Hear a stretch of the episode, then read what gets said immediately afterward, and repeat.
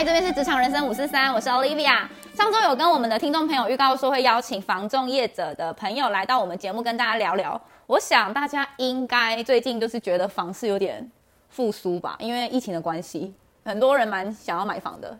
对，而且最近连假又很多，大家应该都很常约去看房之类的。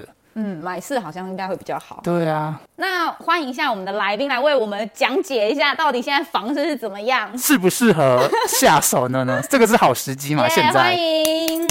大家好，我是 Matthew。那我之前在房呃，在某间绿色的房中也待了大概三四年左右，然后就是新一房屋了。然后现在在另外一间公司，也算是帮公司处理一些地产上的呃，他们地产上的需求这样子。嗯，对。所以等于是一直以来都是在房仲业。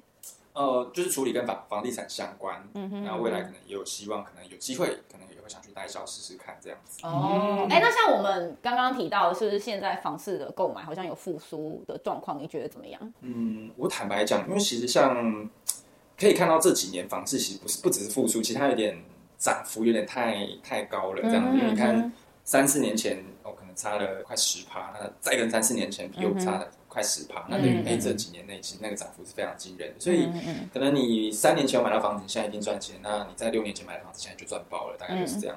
对，那现在的市场其实有一点点，我觉得太高，所以它有一点停滞。如果你们去看近期，哎，我们的房地产其实有一点点。交易量没有这么巨大，嗯嗯，等于是已经到了一个高点，然后可能大家都还是先持观望的态度。对，因为呃，一方面是我们常交易的，呃，比较常看到了，嗯、跟房仲买一般是买中古屋，嗯，就是可能已经盖已经盖好了，我们会在做中古或新古屋。对对，那呃。现在的中古有一些房子房价都快追上那种新城屋了，就是预售屋啊。没错没错。可是你你当然会想要，那我就买新的就好了。对，没错没错。那这种情况下，哎，两相拉扯，其实那个价格就会开始停滞。了解。好的，那更多的房市消息跟内幕，就欢迎大家继续收听喽，不要走。那欢迎大家收听《职场人生五四三》。好，那在进入正题前，一样，我先说一下，我今天喝自己做的 whisky 加美酒。哦、对，一定要喝一下。哦、没错没错，要自己小喝一下，再继续聊这样子。好，那刚刚 Matthew 你提到的啊，就是公现在现阶段啦，你做的工作是处理公司地产。那处理公司地产的项目是有哪些啊？是比如说你需要开发买新的土地呢，还是你要负责土地的项目变更？现现阶段来讲，我是比较找建商来盖房子。哦，对，因为公司找新。那以后我们需要新房就靠你了。是，建不建？哎，对啊，这样子应该会有一些保留户吧？可是我们因为我们公司呃土地分很多种，那我们公司的土地通常都是一种工业用地，那盖出来一般不是工厂就是。办公室，所以如果你想要住在那样子的环境，也是可以的啦。哦，好吧，那先这样。等 你哪天是住宅的时候，请通知我。好，好，好，没问题。现在主要帮公司，呃，因为包含公司他在越南现在也有想要投资土地的部分，哦、对对，因为公司也有想要在越南盖工厂，那、嗯、所以我可能负责的就是不管在哪里啊，我可能就去研究一下他当地的一些他们的法规啊，包含台湾也是。我们如果要盖房子，我们需要达到什么样的条件，诸如此类。因为毕竟我之前就在房地产。工作，所以这部分会比较好上手。那在越南，你们是公司就有土地吗？没有，没有，没有。现在就是在研究说，呃，我们究竟去买一个土地比较好呢，还是因为我们主主要是去那边盖工厂了，嗯，那是要跟他们租还是买？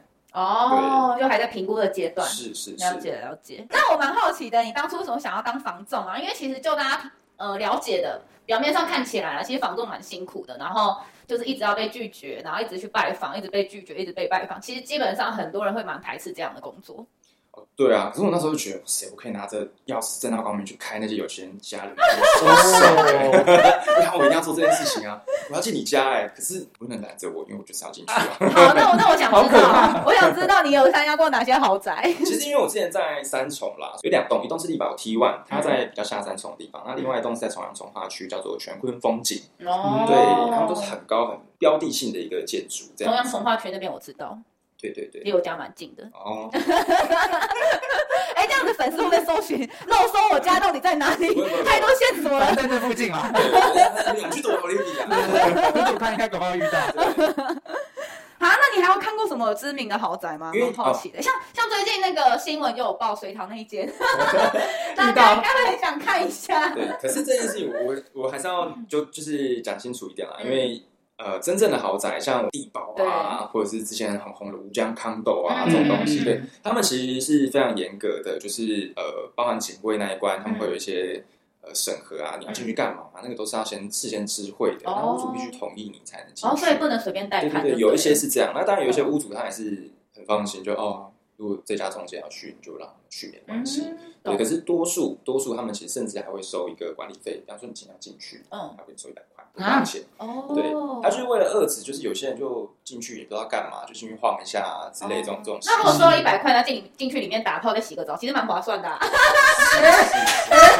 像好像有，确实确实确实，直接当做。motel 在用，而且超高档的，里面的那个设施哇，一应俱全，哇是不是？我好实际哦，我愿意付那一百块。既然你选择房仲的原因是可以参观各大豪宅，那为什么会选择信义而不是选择永庆？因为嗯，好像听他们的广告，就是都有保证的。薪水其实好像差异是不大，嗯，对不对？对，呃，一个是六个月，一个是九个月啊，那其实差异不大。Oh. 那呃，我之所以选信义，是因为那时候我觉得它领带很好看，就是比较好看。对对，我那时候再看一看，嗯，那那黄色跟绿色，对，其实都好吧，还是绿色好，看起来好一点这样子。黄色没有想到兄弟相吗？对 对，有，不好说，不好说。所以，如果选择房东的原因是颜色的话，那我想问一下，他们两间有什么差别吗？两间都是有直营店的，那、嗯、但是信义是偏向全直营，嗯、意思就是说它没有所谓加盟店，因为加盟店一般来讲、哦，一个加盟店就是一个楼，就是全台各地你看到的信义店都是直营店，对他们就是对他们的总公司，对对对。加盟店的永庆的话呢，它可能就会有分成，比方说，我想我也可以开一间永庆。我自己就是老板、嗯，那这间永庆就会是加盟，就是他有放加盟给人家去做。对对对对对对对。嗯、那这样子，如果是呃有加盟跟直营的话，是不是他们的奖金制度或是他们薪水制度就不太一样？因为加盟应该是可以自己决定的，是不是？对，那这个地方就牵涉到像信义就是有底薪嘛，嗯，统一大家都是有底薪，然后你做业绩奖金又是怎么分配？嗯、那奖金的部分一定会比呃加盟店的所谓的高专，加盟店分高专跟普专，那普专就像我们一样是有底薪，那奖金会比较差。哦、高专呢就没有底薪喽，可是它。他的奖金全部都是靠奖金，对，就非常惊人。当当当，对，其实就跟保险业是一样的，就是有些保险业它其实如果有底薪的话，它给你的 bonus 就会比较低。对，但是如果是完全没有底薪的话，它给你的 bonus 的那个趴数就会比较多一点。是，那就是就我们有看过的广告啊，其实信义跟永庆都有保障薪水嘛，就是五万块一个月。就看到的广告是这样，所以是真的吗？啊对啊，其实我那时候新人的时候，包含了甚至可能，嗯，我后来的一些新人，嗯。呃，你你就是在那边待多久？那你每个月就会五万块，这是没错的。哦，甚至他们会提出，如果比方说你进来第一个月，你觉得真的太不适应了，嗯，他可以你领第一个五万，嗯，然后你离职还可以再拿另外一个五万走。嗯，真的假的？可是这变成说，你就再也不能进来信义相关的产业哦。对，因为信义其实是一个蛮庞大的分支嘛，嗯，它呃，应该说跟建筑有关的业界，他们现在都开始有他们。那就再也不能进来这个体系，这样子。哦、对，但我记得是不是不好做？因为我有朋友也是有去领了半年，然后后来离开，他说很辛苦。哦，确实，很像在当兵。因为因为对于房仲来讲，你一开始进到这个产业里面，嗯、你没有人脉啊，你就是什么都没有，就是三无这样子。然后你就是进来，呃，你你不可能有是自己重新开。对对对，像你。保险你可能还要勉强可以找亲朋好友来签一下，可是房子一一口气是几百万、几千万的东西，嗯、你不可能哎妈哎叔叔买一间啦，拜托啦，对啊，没有这种事情啊，所以就是会变得比较比较艰辛一点。嗯、对，好，Matthew，那既然刚刚都聊到就是薪水年终了，想问一下，如果你没有业绩的话，你会怎么处理的？就是那心情啊，会怎么去度过？其实我觉得每个人不太一样，因为像像，但是像我对我来讲，我觉得一直都没有什么这种。层面上的压力，因为我觉得一方面是业绩在做就有，二方面是对我家里没有给我什么经济压力，所以就相对还是其实是有人包养。修哥的意思，如果如果是这样就好了，那我还做什么房仲？我现在就是做包租公。那你那时候呃，如果真的有真的比较缺业绩、很慌张的时候，你会有什么一些方式吗？或是你自己会怎么去度过这个？阶段吗哦，像我那时候，嗯，比方说真的没有业绩干嘛，我可能就会尽可能多跟一些客户联络，嗯、就是因为像常会有些客户，哎，他来看完，等他可能那一个时期刚好没有他喜欢的房子，嗯，对，那呃就会想要找他回来，哎，我们再看看啊，多看看啊，多试试看，那又或者是可能再去拜访一些屋主啊，看他们有别的房子啊，因为其实有一些屋主他们是呃非常多房子的。对，那他们会他只是没有给你们卖而已。对，不见得就是他可能觉得哎时机没有到，或者是他有其他的规划安排，那你可以问问看他说，哎，有还不错的价格，你会不会想卖？他有时候会给你一个机会这样子。对，还是其实你就是借着找房子，然后看有没有屋主是中年妇女，然后就是哎，阿姨，我不想努力了，但是我下面可以很努力。我下面的努力，请你帮我下半辈子不用努力。等一下，要叫姐姐，好不好？不行不行，那我要你叫宝贝。没有啦，其实没有那么容易啦。那你当时就是做房仲的话，你要怎么去开发房子，跟怎么去斡旋？嗯，其实这是一个蛮多形式的一个问题。就上 哎，你不要这样，不要这样，太太黑了，太黑了。车子就一路开下去了。我也想啊，我也想啊，但是就是这么好作业，那就好了。那如果就你呃先前这样子各种开发的经验，你觉得哪一个方式是比较容易会有案源的？呃，像我自己的话，我是比较常网站上看到一些哎自己有在卖的屋主，然后可能写写简讯啊，或者是打打电话给他。跟他们聊一下他们的想法看法，嗯嗯，他们也许觉得哎，我很有诚意，就会想让我试试看。因为有一些屋主，听你的声音的话，会觉得蛮有诚意的。是我本人也是蛮有诚意的。没有，他就觉得是 轻佻的一个人。我很轻佻吗？我很轻佻吗？你不是 playboy 吗？哇，是这样吗？是这样？是。我有听到你之前有提到说，你们信义啊，很着重在于社区服务。哦，对啊。这也算是你们的服务兼案源的来源吧？啊，是，这也是，其实这个蛮重要的，因为像。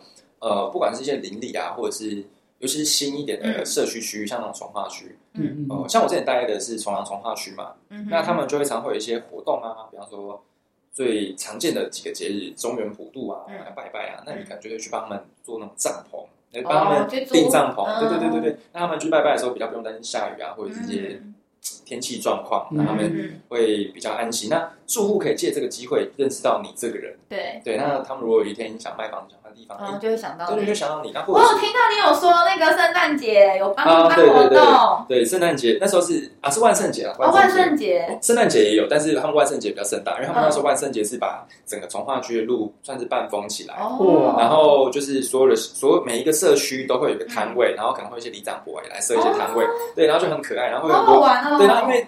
那边很多 building，然后所以会有非常多的小朋友，就是拿着，就是穿着那个 dress 啊，跑来去过去啊，对对对对对对对对，然后可爱的骑着一个骑着一个小恐龙，那个小恐龙的那个充气套装，然后在那边发糖果，这样。好可爱哦，糖果，谢谢。明年明年，今年就有了吧？今年今年，对对对，你还在过二零二二，还过在二零二二年，好痛。除了开发，你们还会有斡旋这一块，其实其实也是蛮多人蛮好奇的，因为。呃，就我听到蛮多人都觉得很复杂，你可不可以简单说一下斡旋到底是怎么样？那他的那个奖金啊，到底是怎么样去拿？哦，斡旋其实是呃，我们买方喜欢这间房子，嗯、那他也要对屋主展现的一个诚意。嗯，对，因为今天你喜欢这间房子，你不可能空口就是觉得啊，我想买啊，对啊，我想出多少啊？对，对，可是这种东西是非常没有没有力道的。没错。对，那所以我们会小朋友，对，我们会写一个斡旋，然后会有一个斡旋金。那斡旋金就是看。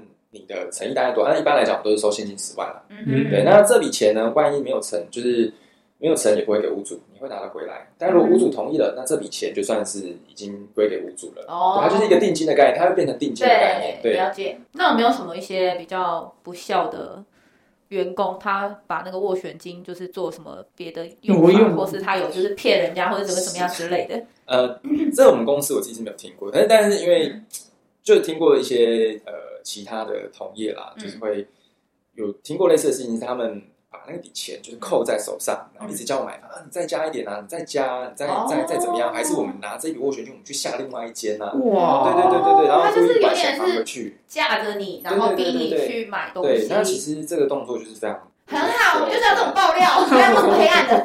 有有，其实房仲业是一个。你会看到很多人性的一个行业了，对，就像那时候，呃，我有一个同事，他在帮一个屋主卖房子，那那个屋主其实他卖的价格算是偏高一点点，然后有一天呢，屋主突然就打电话，哎，我跟你讲，那另外一个房仲把房子卖掉了，然后我们就会，我同事就会理所当然问他说，那卖大概多少？嗯，哦，我跟你讲，卖出去是我跟你开的那个价格，那跟大家科普一下，我们在房仲业呢，就是很少机会是见到屋主的开价就是成交价这种事情。嗯，合理啊。对，因为其实通常大家还是会稍微多学一下，对对对，会有一点啊啊扯扯。后来，但我们就是恭喜他嘛。但是后来就是有一天又，我们还是会跟屋主保持良好关系。哎，那你那房子还好吗？有没有什么状况？然后屋主就跟我们说，那个那个业务员他就是跟买方是其实是串通好的，包含他们代书都是有串通好的。那他们对方只付了一个头期款，嗯，四百万好了，哦，只付了头期款。然后再加上一点点，就是其他的费用还是什么东西，嗯，反正屋主最终收到的钱跟他卖的价格落差就是一两千万有，一两千万，对，但是那间房子已经被代书转移出去了。哦，对，变成那个房子已经不是，就是已经不是他的，那当然他也没有办法再去清偿那些设定的，所以这件事情后来就开始打官司，弄得很麻烦。那呃，直到我离开信义房屋之前，好像这件事情还没有一个结结果。哇塞，对所以这个就等于是那个房仲业者，然后跟买方，然后跟代书串通好说，哎，你今天把这房子过户给我，然后反正我们中间平分多少钱或者怎么去算，然后我们只要给屋主。投期款就好了，那他的房就变成是我的了。对，那这种事情就是非常糟糕。这常见吗？其实，因为现在哎，这个不知比较没有被爆出来。呃，其实这件事情是这样，因为现在有很多方式可以去预防这个，像比方说，呃，比较常见是像信义是有跟玉山银行签一个呃安心建金的部分，那它的作用就是我们会有个虚拟账户，嗯。屋主要把钱汇进去哦，对，房子才会设定，就是就是最后要交屋的时候，这这一来一往才会过去，才会做移转。对对对对对，那等于说你没拿，就是这笔这笔钱没有进去，那这个房子就卡住，你也你也拿不到，权状会被设定起来。对对对对，就是它算是一个保护机制啊。那呃，如果比方说好，可能房在房间，有些人可能会觉得，那我要怎么保护自己？其实还有方式，你自己找个代书。这是可以做双代书的哦，对，同时有两个代书把关就比较。就是房仲业者或是屋主他们自己找了一个代书后，你自己也可以再找一个代书。对，你可以再找一个代书，那这是一个保障双方的权益的方式啦。所以通常屋主他会，比如说他这个 A 房子，他会找信义、找永庆、找什么二十一世纪这样，大家共同去卖这个房子，然后谁先卖出去就算谁的。对对对对，会这种。哦，所以基本上如果现现在来讲要收回扣，其实是比较难的。因为，比如说，假设你今天信义要收回扣，但是永庆跟二十一世纪不用，他们就是可以直接只收他们该有的奖金。那当然，屋主就会选择给他们。对啊，对啊，而且加上现在金流这么透明，一口气，你说这个回扣，他突然有一笔奇怪的钱汇到你的户头，那很奇怪啊。哦，对啊。马上就查得到了。对啊，那像我们刚刚提到啊，就是呃，不管是开发斡旋啊，其实里面就是美角真的很多。那你觉得你从业这段时间啊，有遇到什么困难跟挫折吗？或是呃，这个工作你觉得应该去具备什么样的特质，会做起来比较顺利，然后能够比较长久的做下去？困难真的是蛮多的，嗯、因为像刚刚最前面就我们有聊到开发的部分嘛，嗯、那很多人在跟开发这一块可能就会打对台，因为你要跟很多陌生人讲，哦、那这件事情其实对不是很多人做得到，对对对对对对。那你要关心他们，因为你又不是说，呃，签不签委托，好不签，爸爸，你不能，就你不能，不能太现实，对对，不可能这样子嘛，就是这是一个很对人的行业，没错，对啊，所以这也是为什么，哎，虽然有很多那种五九一啊之类的。呃，网站出现，但是我们这个行业还是还是一直在蓬勃发展。嗯嗯。那我们特质的话，除了刚刚讲的抗压，你觉得还有什么呃特质是做房仲必须具备的？啊，我觉得一方面就是你要很敢讲话了，就是你真的不能害怕跟人家沟通，因为像举方刚刚我讲到的，不理性的买方、不理性的屋主一定都会出现。没错。然后好，甚至我觉得对法规真的是不能怕法条。嗯。对，因为你常会碰一些契约，会碰到税务，会碰到交易流程，会碰到很多这种。细细琐琐的东西，对，等下你要去记得啊，然后或者是，就算你不记得，你也要知道，哎，你要从什么管道去理解这些东西。因为客客户可能有时候也会问你们之类的，对对对，因为其实很多人对买卖房子这件事情会恐惧，就是因为他不了解这个过程是什么，他会呃，像刚刚我们有聊到，就是房子被骗走这种东西，很多人会有这种都没有还没有买过房子的。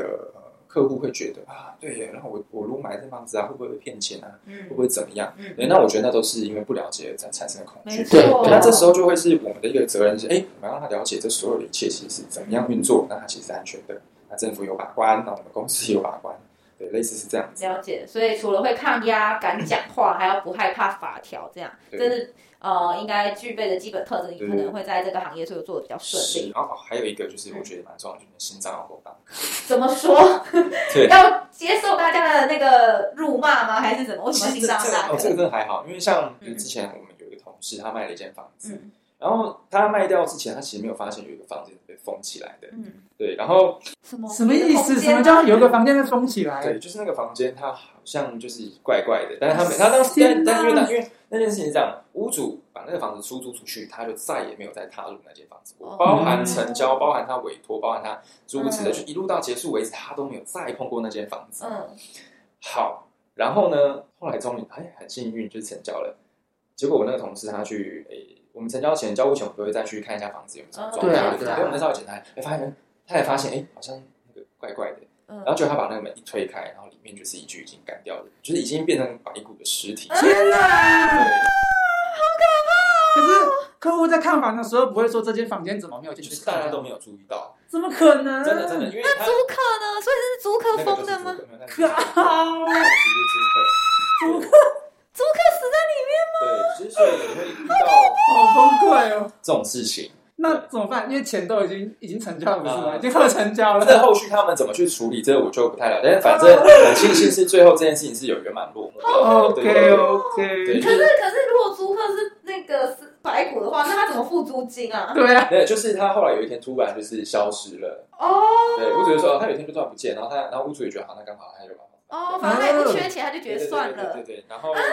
感觉他是被杀掉，气死在那边呢。没有，后来好像听说是是自己的，这我就感觉也是康康的感觉。好恐怖！屋主是一个，听说是一个蛮老的老先生，也是好可怕。不然你们可以讲个轻松一点的啦。嗯，就是像之前有同事他们去带看，嗯，然后因为像刚刚有提到嘛，每一间房子不见得是只有一个房东会买，可能有其他房东。对，对。然后他们那时候去带看，哎呦，这个房间打不开啊。嗯。然后，但是也不能怎么办，然后于是。于是乎，就只能先跟买方，哎，先把其他地方看完，然后就先出去。嗯、然后看完之后出去，就是送走买方之后，然后房仲就是会再回去，我们会再去检查一下，哎，是什么问题？对，是那个锁障碍还干嘛？然后跟屋主回报。嗯，然后那时候就是那个同事他就上楼，嗯，然后这时候就看到有一男一女，就是别的房仲，然后就是从里面走，从里面就有点衣衫凌乱的。什么意思？哦、真的是。嗯，怎么样？我不好说了，就是但是就就蛮精，那个场面蛮精彩的。哎，我觉得你这个气氛转换的非常的微妙非常，棒哦！听完 鬼故事再来听新三色，你都是开门嘛？但是开到什么？哇塞，这是 surprise！哎，先拿出奇蛋。它是一个噪声的门呢，还是它是像死？然后不晓得哦。对哦，那除了这个以外，你工作上有发生什么其他印象深刻的事吗？其实两件事情啊，一个是我遇到人生蛮重要的贵人，那另外一个是遇到真的很需要我的客户。嗯哼，那。我先讲一个是我我之前帮帮忙同事的好了，嗯，就当时候是一个妈妈，那她非常的辛苦，因为她那时候我们接委托的时候，她其实已经人已经躺在病床上了，嗯，她已经是癌症的，这也是末期的状态，啊，天啊，对，然后她有两个孩子跟一个先生，但是呃，她跟先生的关系并不好，但她那个时候就是没有办法离婚了，就那个状态就是已经没有不可能再去扯什么官司这种这种这种事情，了解，对，那她为了不要让她先生取得就是呃财产，因为她。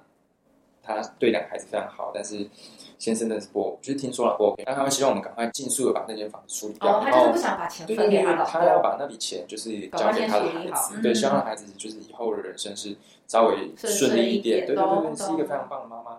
然后因为那个房子一小段时间没住人，就进去啊，打扫啊，里面所有瓶瓶罐罐扫掉，然后然后就是就是处理的干干净净。你们还自己帮他们打扫？对对对对，当时我们就是啊，动员了我们整家店的人去帮他们处理那个房子。对对对对，我们就赶快赶快啊，就是大家有空我们就来帮忙弄一弄好，整理干净，然后开始找客户来带看。因为那间也幸运的是它的总价不高，嗯，因为总价不高的房子其实是蛮炙手可热的，因为很多小。小资族啊，或者是那种新婚夫妻会很需要这样子的房子，对，然后也很幸运，我们非常快的就几个月内我们就把它处理掉了，嗯，然后这件事情算是算是很圆满的落幕，对对对，然后也很低调，所以他的先生没有，就是后来就是也都不知道这些事情，好棒哦，哇塞，我们今天的故事鬼故事也有了，新三色也有，温馨的也有了，圆满了，圆满了。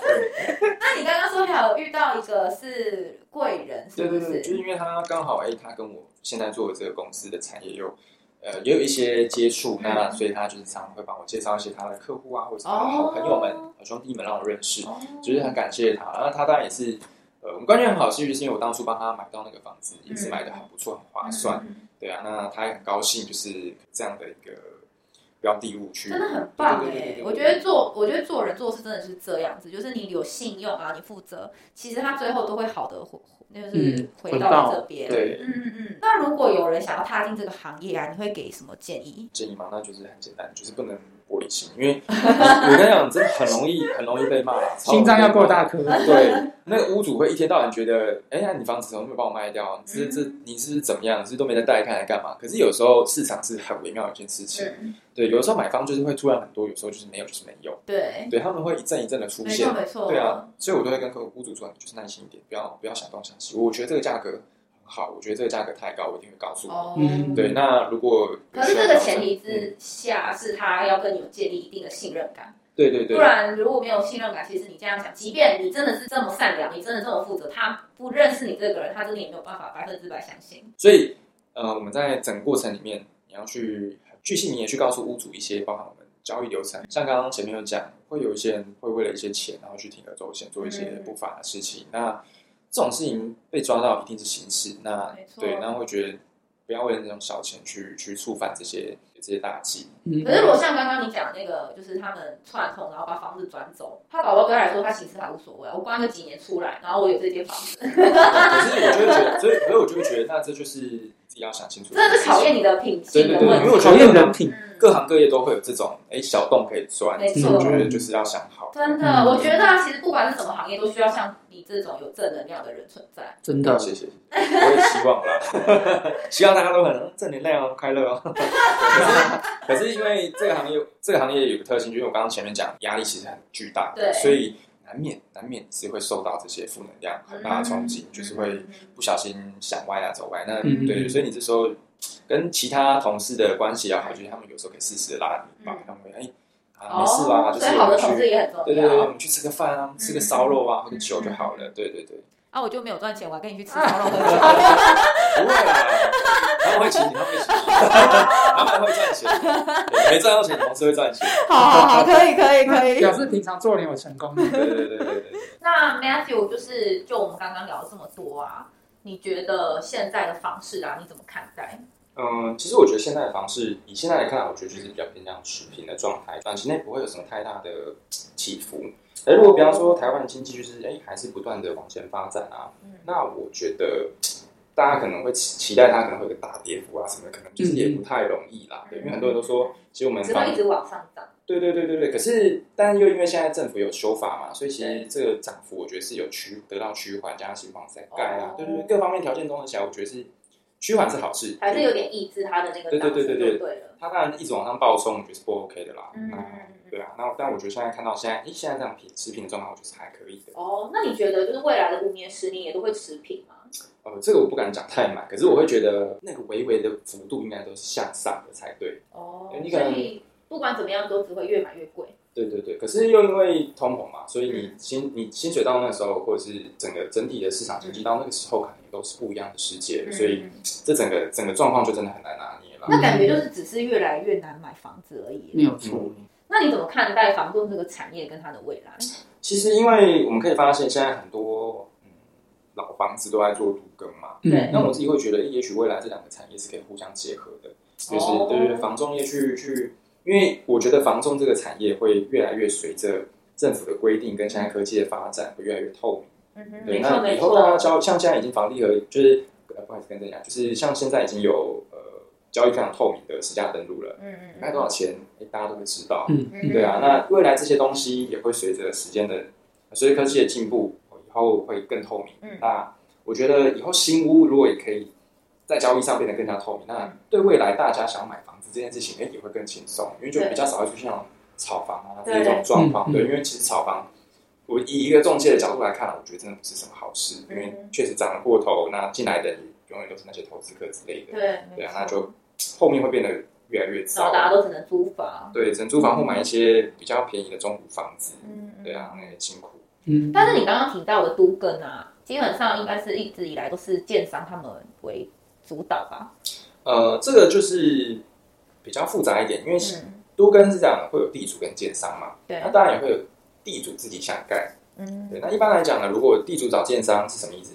意思就是说，地主出这块地，建商出钱，没错建商帮你盖好，建商分回一部分房子，对但是地主也可以继续持有一有这个，些保留，对，他会保留是地主继续持有的，那当然地主也不能吃亏嘛，嗯嗯，对对对，那所以就是一个双赢的概念，嗯。对，那可是如果就你这样讲啊，建商他自己会跟地主这边去做接洽的话，那你觉得房仲在中间会扮演什么角色？因为如果我今天是建商的话，我不会不想要再让呃房仲业者进来啊，这样等于我还要再把钱获利的钱拨一部分给房仲业者、欸。哎，对，可是因为我会觉得，呃，这部分就要看屋主，因为像很多屋主他们得到这些房子，不见得是真的自己要住。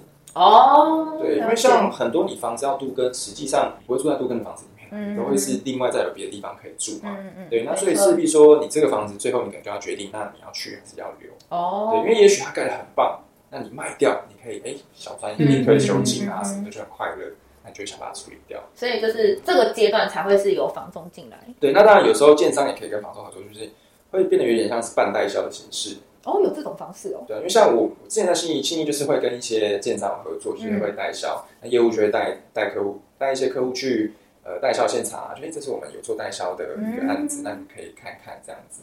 可是如果这样子的话，他们的获利等于是还要再拨一部分给你。嗯，可是这个其实就是各有互惠啦，因为你说一个新建案在那边，如果有房仲去带一些客户去，所以他们也可以更快处理掉。嗯，因为对他们来讲，你说真的拨那一点点钱差很多吗？他们重点是那一整间房子的获利是高的，嗯嗯，对，所以你说房仲赚的可能就是那个比较小的头哦，所以我才会说，而且你们比较专业，基本上他们也不需要太多的训练，但是如果找代销的话，他们反而可能还要花更多时间跟资源去训练这一批人啊。其实不用，因为代销他们都会固定一些人哦，他们会有聘专业聘用的，就是去去讲不同的案子这样子。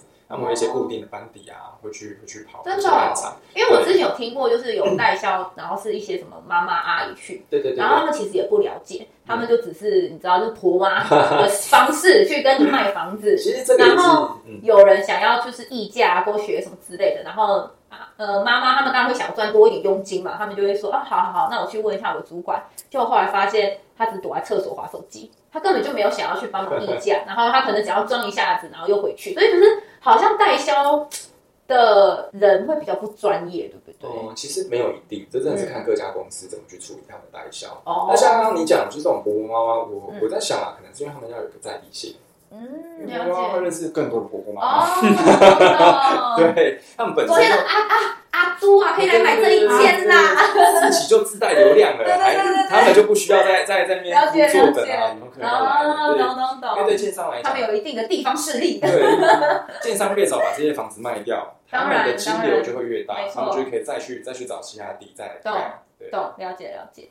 错，那你觉得房仲这个行业是值得深耕的吗？其实我觉得是可以的。我之前在信义嘛，那其实蛮多同事也确实都是用一待一待十几二十年这样子。哦、因为房仲业是一个累积性的产业，嗯嗯，他的客户是，比方说累积了一千个客户好，嗯，比较多，你每个每每个月就是有一个老客户突然要买或卖房子。对，那就又是一笔业绩。嗯、时间久，它就会累积。那你可能就甚至有一些业务，他们不用出门，嗯，那客户就会自己来，一年坐在那边，哦、就是一年坐在那边，然后偶尔带出去客户出去看看房子啊，或者是签签委托回来，然后就有一个几百万的业绩。嗯、然后所以前提是你要做出一个口碑。对对对对，嗯嗯、所以其实服务本身也很重要。懂懂，了解了解。呃，像你说的，因为比如说房房仲，它没有很明确的高低起伏，它基本上就是不太一定，就是可能今年特好，或是。明年可能就变得比较不好，特差或者之类的。呃，可能你要花比较长的时间去累积跟经营，它比较没有办法在短期内就看到它那样成果。对啊。那另外你还有说，就是呃，虽然值得深耕，但是可能也要一点心理准备，是需要消耗的时间成本会蛮大的。是因为像我之前，我最晚也曾经一一点多才打下班过。哇，对，因为那时候这对我们做行销来讲，这不算什么。因 为因为。但是因为我们的常态是你一天至少都是十二个小时泡在里面，十二个小时，对，然后你的你也没有，你也很难真的有所谓的假日，然后你休假一般都是休平日为主，因为假日大家还休假出来看房，对，没错没错，对，那你休平日，那有时候客户心心血来潮，我想去看一下房子，你还是要出来带看房子，对，那一天十二个小时是基本基本盘，然后你时不时做到十一点也是常态，然后有时候签约。因为因为你是常常跟人家沟通，对，就是讲很多嘛，然后你可能带看一次，骑着摩托车就四处跑这样子，嗯、对，然后也是风吹日晒雨淋，对啊，那所以会有很多比较疲乏的地方啦，对。我觉得还有个前提是你看不到那个获利的钱在哪里，就是有点是未知，举例来讲，比如说我们工作到一两点、两三点，我们会自己知道我们我们的薪水多少，我们的可能 bonus 多少。可是像房中业者，呃，可能就会觉得我今天跑一个月，呃，每天都一两点才回到家休息，但是我不知道我那个房子到底能不能卖得出去，或是我下一个客人在哪里，他会比较有点未知茫然，所以他会可能没有那么大的动力可以去支撑他 push 他持续。对对对对，所以我觉得房仲业是一个。因为很常碰到这种所谓的撞墙期，嗯，嗯，就是动不动就会碰到一下，哎、欸，他、啊、怎么突然这样子？就是前面你带看，你也不是没有带看啊，嗯，委托也不是没有小少钱啊，就是签不了约，就是没有办法赚到赚到奖金。了解，对，这就告诉我们，好同事很重要。带你去吃烧肉喝酒。